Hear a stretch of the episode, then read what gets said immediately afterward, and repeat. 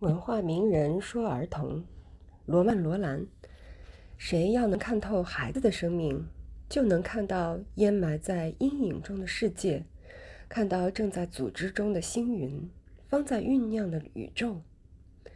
儿童的生命是无限的，它是一切。有了光明与黑暗的均匀的节奏，有了儿童的生命的节奏，才显现出无穷无尽。”莫测高深的岁月，喜乐。儿童游戏中常寓有深刻的思想。弗洛伊德，一个在妈妈怀里受宠的孩子，终生都会保持一种征服欲。那种成功的自信，往往带来真正的成功。本我是马，自我是马车夫。马是驱动力，马车夫给马指引方向。自我要驾驭本我，但马可能不听话，二者就会僵持不下，直到一方屈服。荣格，父母对孩子最不好的影响，莫过于让孩子觉得他们没有好好过日子。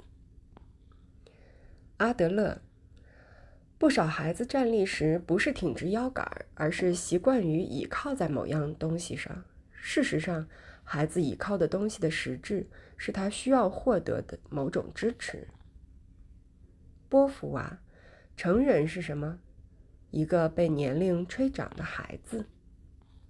马卡连科，即使是最好的儿童，如果生活在组织不好的集体里，也会很快变成一群小野兽。高尔基，人的幻想是没有止境的。儿童的幻想更是无边无际，因为孩子的心灵比成人的心灵更加秘密。斯宾塞，教育中应该尽量鼓励个人发展的过程，应该引导儿童自己进行探讨，自己去推论，给他们讲的应该尽量少些，而引导他们去发现的应该尽量多些。陶行知，我们发现了儿童有创造力，认识了儿童有创造力，就需进一步把儿童的创造力解放出来。集体生活是儿童之自我向社会化道路发展的重要推动力，为儿童心理正常发展的必须。一个不能获得这种正常发展的儿童，可能终其身只是一个悲剧。